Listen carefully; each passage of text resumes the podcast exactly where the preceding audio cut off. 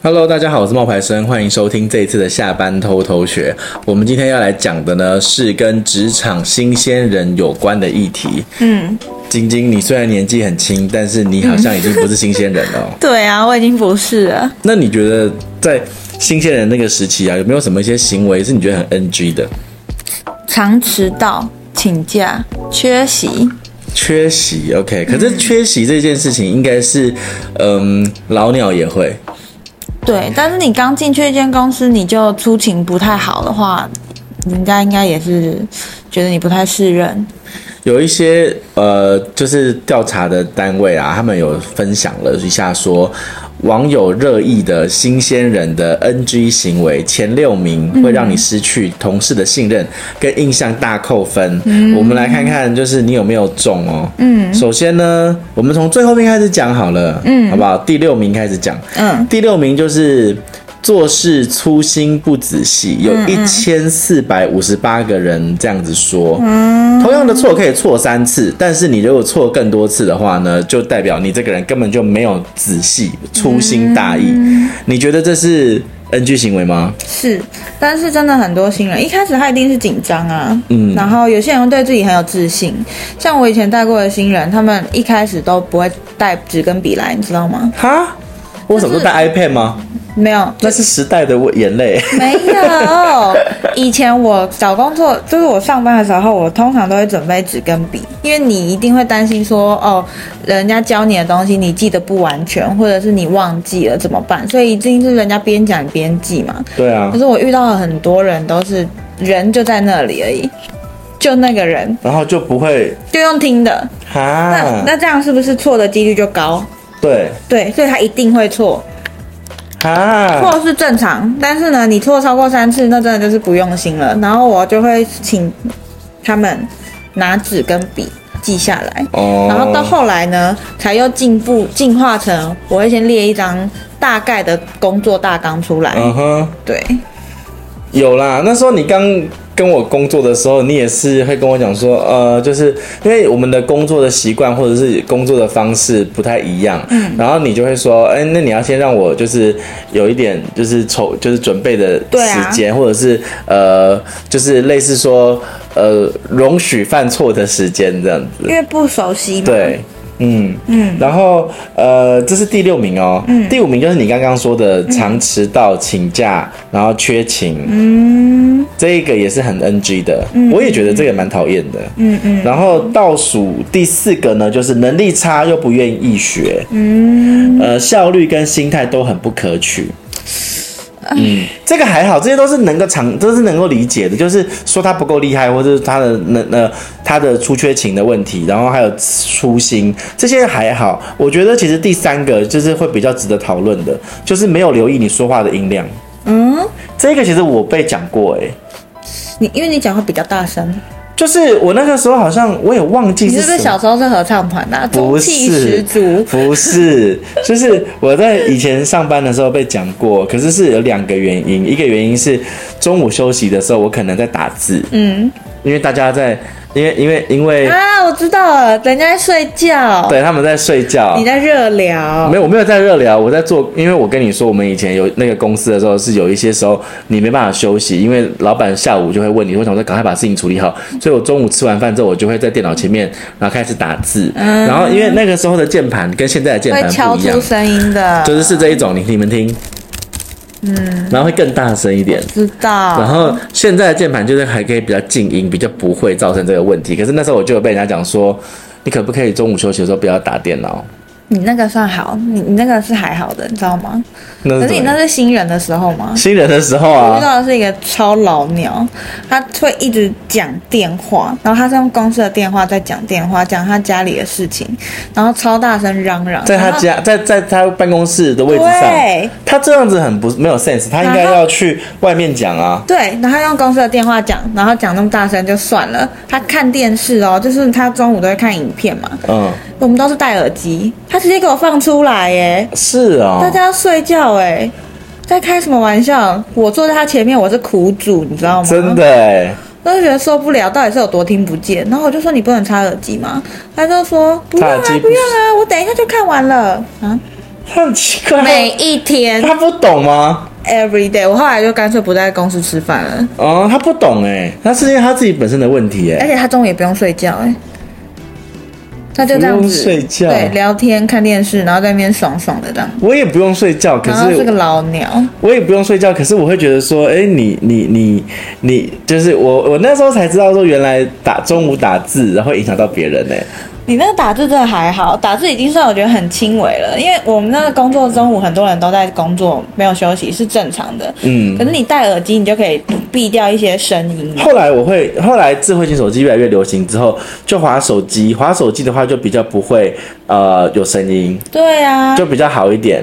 然后我只能说，就是当年就是十年前我是菜鸟的时候，我真的就是在那边就是发讯息啊，或者是就是发那些不是讯息啊，就是说在那边用。这个手机，然后呃，跟人家和。就是分分享我自己的社群的东西，结果我就因为这样子就做出来了我的粉丝专业啊，嗯，我就是靠着中午的时间，但是这个大家不要学，就是不要学着中午的休息时间，然后发展你的个人事业，这个要小心，因为有些人会觉得你是薪水小偷或者什么的，对，就算你觉得那是你的时间也一样，对，所以这个真的要小心，那大家要注意。然后呢，呃啊，还有一个这里面没有的，但是我想要讲，好，你讲，就是呃。在办公室就是奔跑，奔跑就不是故意的跑，可是就是急，然后你就会走的。办公室是有多大？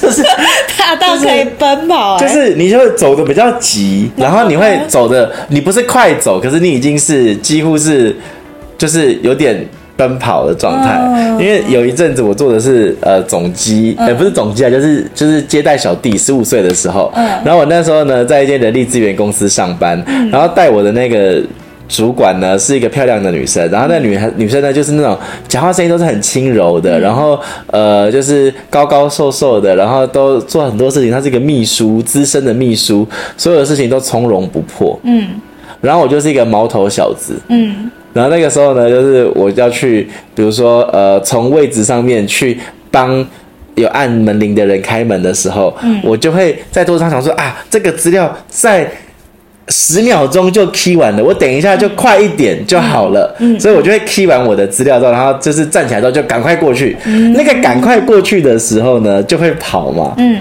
然后我后来就是，但是到了门前之后，我就会就会是正常的样子嘛，嗯。而且跑那么一点点也不太会流汗呐，嗯、就是大概五秒、十五秒这样子的时间。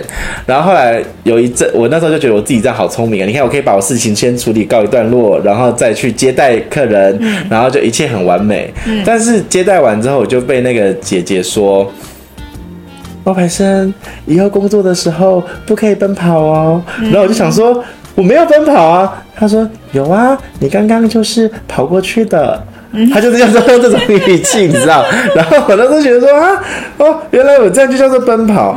然后我就发现，哎，这是我的一个那个 NG 行为，哎，嗯嗯，是因为在那种紧张的工作环境里面，我们不小心发出一些声音，都可能会影响到同事，让他上班变得很紧张啊，有压力啊。他是觉得不是，他是觉得说这样子会呃。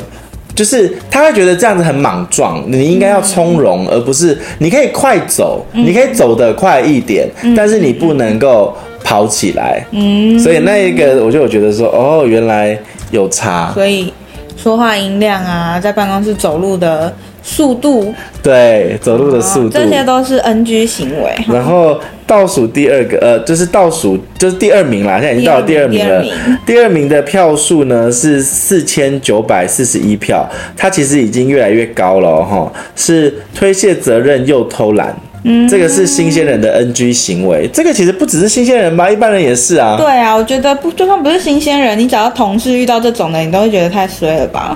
真的，这个我觉得没什么好讨论的。我比较想讨论的是第一个，第一名，他几乎是一倍耶，就是所有，就是他达到一万多票，他是其他人的一倍，其他票选平时其他选项的一倍，叫做打扰同事的工作步调，发问前都没先想过。嗯，这个我非常有感触哎，又有感触了，因为我的学弟他就是小周，小周很爱小周，他很他的口头禅。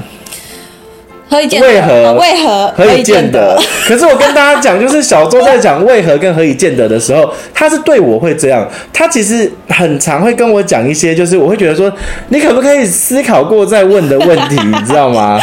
比如说，比如说，嗯，哎，你为什么？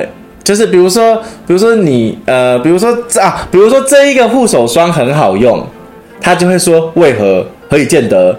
就是用了就知道，你就你就去用啊！我没有说不给你用，嗯、你知道吗？就是你会觉得说他的问题都很烦，然后都没有想过，嗯、然后这个也就算了。比如说，比如说，呃，红色跟蓝色哪个好？那我就觉得红色好，我就说红色，嗯、为何？我说，我说，因为红色它比较热情，何以见得？然后永远就会这样，然后我就觉得很烦。而且他都分两次问，就先得到一个答案之后再加上，再加深。我觉得最好笑的事情是，就是大家都以为他这个是幽默好笑，可是因为我跟他真的太熟了，我知道他这是真的不知道。哈？你确定？确定他是真的不知道？那就是他对什么事情都很有欲求知的欲望啊。可是我跟你说，每一个回答他都想要知道何以见得。可是我跟你们说，这其实是以新鲜人来讲的，你不要以为你有问题就问是对的。其实有一些很呃直接的事情的时候，你你问太多，反而其实不是什么好事。嗯，那因为小周跟我很熟，所以他才会觉得说他想要问我，他想要知道为什么我会这么想。那我其实会不耐烦，到后来。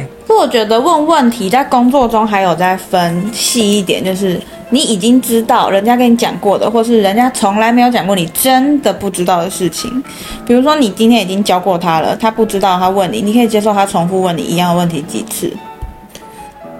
我我是一个很没耐心的人。一般来说，新人你问到三次就差不多了吧？我已经跟你讲过了，然后你再问我，我再回答，你再问我，我再回答三次，我总共回答你四次，够了吧？嗯，是不是？够了。那如果我今天真的什么都不知道，你问我，我跟你讲一次，也是三次，差不多啊。我总共回答四次，够了吧？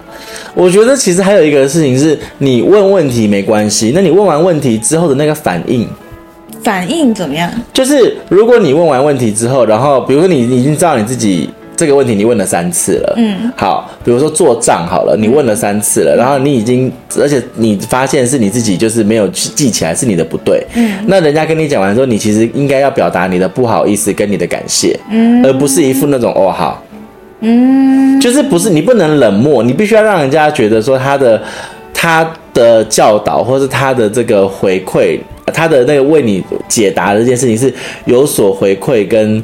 那个值得的，他就是这么有礼貌，但他就是记不起来呢。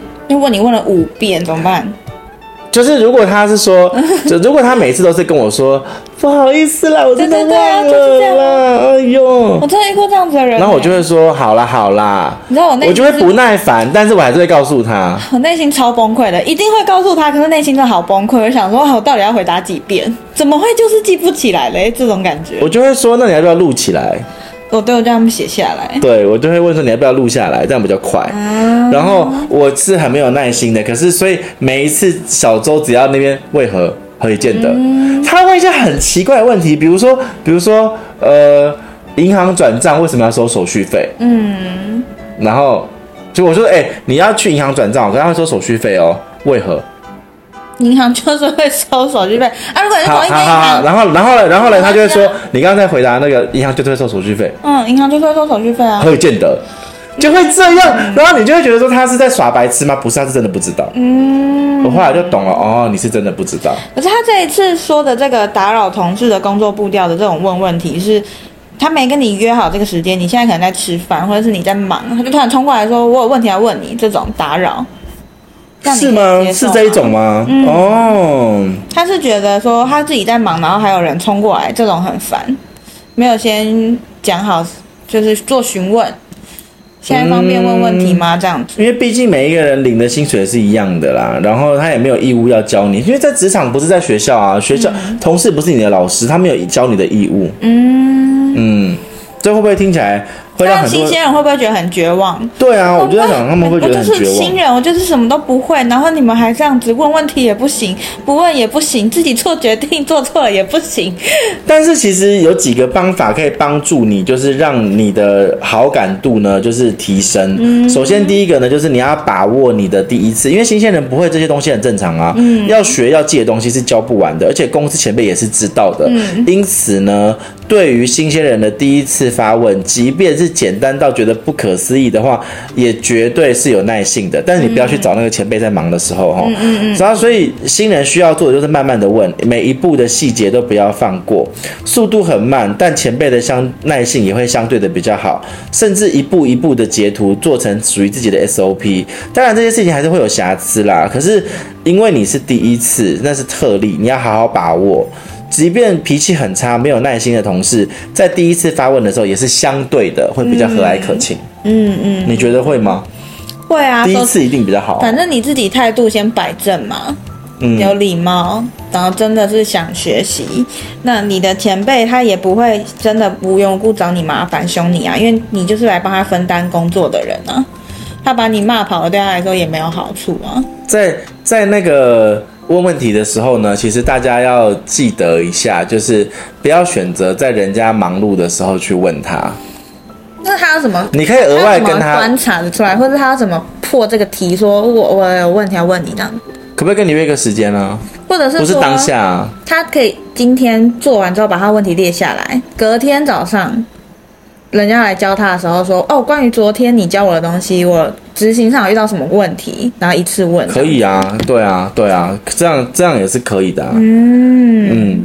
这样也比较好啦。对，然后大家还可以试着去观察爱将的做事方式。嗯，只要是人哦，就不存在的公平啦。你做事情就是要投上司所好。新人做事不完美，那很努力你也达不到人家的标准。不是你笨哦，是有时候你想的跟你的上司要的不一样。嗯，那很多时候就是会被人家讲说哦，你做的东西很垃圾很废啊。那那时候你还会觉得说，为什么上司不懂？嗯，那可是呢，嗯。后来才会发现说，哦，原来不懂的是自己，因为你已经踏入职场，你不再是学生了。嗯，呃，也许公司行号要的那个规格跟你的那个规格是不一样的。嗯，所以你其实是可以去找找看，说，呃，老板爱将他的那个格式是什么样子？也许这个格式他才是他的你那个老板。我懂，你知道吗？以前呢、啊，刚到一间公司接受那些表格的时候，你就会觉得啊不够完善，那你就会想说把它做得更好。但你东西交出去之后，人家可能不会领情哦。对啊，因为那不是那间公司本来想要的样子。对对，所以不要轻易的做这件事情。如果你真的觉得你可以做得更好，你可以先了解一下。他们能不能接受改变？有些公司的人是没有办法接受被变动的。对，对，所以其实我会建议大家，如果你要去做简报，或者你要做一些内容的时候，你可以先跟你的前辈，或是跟那个老板的爱将，看看说可可不可以拿他的 PPT 的那个规格跟他的那个叙事的逻辑来改。嗯嗯、比如说，也，比如说啦哈，有些公司习惯把报价放在最后，嗯，有些公司习惯把报价放在最前面，嗯，为什么？那这个就是你要去了解那个公司他们的做事的方式。才能够去做出来的，因为这个放在前后是没有对跟不对的。对，但是就是看他们喜欢哪一种嘛。对对对啊，因为有些人习惯是一下子就把价钱都先知道，有些人习惯是哦最后才知道价钱。嗯，那这些东西你真的是要去看你的同事们、同才们是怎么做的。嗯，那你要学，你不要学那个 NG 的，你要学那个比较受欢迎的那种。全都 NG 的。对啊，学 NG 就很糗啊，真的。然后嗯，你要勇敢的接下。专案的挑战，菜鸟的时候，其实你会贡献的比较低，这很正常。要拿下普通的考绩都很困难，毕竟贡献度是远低于前辈的。所以你要拿到至少普通的考绩，那就是你要去想的这个心态了哈。那所以说要怎么做呢？其实有时候你是可以去做一些专案负责人的位置。嗯。上司不是笨蛋哦，他会知道说你不可能独立完成，可是他会搭一个比较资深的前辈给你，嗯，所以其实用这样子的方式的时候，你其实是可以就是透过这样的方法帮助你自己在新人的期间里面快速的脱颖而出。确实，我有一次啊，这是在我一开始工作的第一年，我们公司呢就有一个活动是要去准备那个家庭日。嗯，那因为我们公司是那种一千个人的大公司，嗯，那如果家庭日的话，平均每个人会带三个人来，所以就是一个四千人的大活动。嗯嗯嗯。哎、欸，你要想想看，要办一个四千人的活动是多么麻烦的事情。嗯。对不对？嗯，所以后来呢，我那一次我们那个工作呢，就是每一个公司的，比如说我们公司其实很多个部门嘛，然后很多个不同的就是部门，然后那些部门的人都要各派一个人出来，那我就被派为就是。那个时候我其实就在思考我要不要去做，因为我不想做，因为很麻烦，毕竟那个是不是你本职要做的事情。嗯。后来呢，我就有接受这个挑战。嗯。然后，但是我接受这个挑战之后呢，我就发现有很神奇的事情，就是，呃，接下来呢，嗯，我就会去跟几个比较资深的同事搭配，然后就会有额外的要开会的时间啊什么的。但是因为那一次的工作经验让我就印象很深刻，因为毕竟我最后协助举办了一场。四千人的大活动，嗯嗯，哎、欸，那很细耶，包含了那个活动要做什么，呼啦圈要买几个，你知道？然后跳绳要怎么做，然后闯关游戏怎么做，最后再拿回去的纪念品是什么？嗯，这些全部，然后场地怎么租，哪里有那个位置，嗯，全部都要从头到尾的筹备。我觉得那真的是我印象中其实是一个很。不容易的事情，嗯，最后公司整整花了一百多万在做这件事情，哦，对，因为是一个四千人的活动，嗯嗯嗯，对，所以我自己是觉得职场是很残酷的，即便你自己是菜鸟的话，那你换一个角度想嘛，你你自己去去想想看，说，哎，这种麻烦的事，因为这种事情是蛮麻烦的，你你你你你你你不做，前辈也会想做嘛，那大家都不会想要做的时候，你是不是可以透过这种大家都不想做的东西的时候，让你就是。接受一点挑战，然后让你自己的行为能力也可以让你自己被看到。我觉得应该算是一种把握机会啦，因为毕竟在这个过程中学到的都会变成你自己的。对啊，对啊，对啊，对啊。嗯，好，那我们今天的分享其实到这边啦。如果你这你你是新鲜人的话，那大家除了这些，就是除了我们刚刚提到的事情之外呢，也可以分享看看说，哎，你有没有什么在职场上遇到的问题？如果你有什么问题的话，你都可以到我们的 LINE 的群组里面跟我们做分享。那我们 LINE 群组里面是下班偷偷学，在我们的说明栏里面。那有问题的话，记得就是留言跟我们说说看。那里面有非常多的网友会很温暖的来回答你的问题，因为其实大家不会，就是用很苛责的方法来看待你的状况，因为毕竟你在我们这群里面也是新人嘛，嗯嗯，对不对？好，那我们的分享到这边喽，跟大家说拜拜吧，拜拜。拜拜。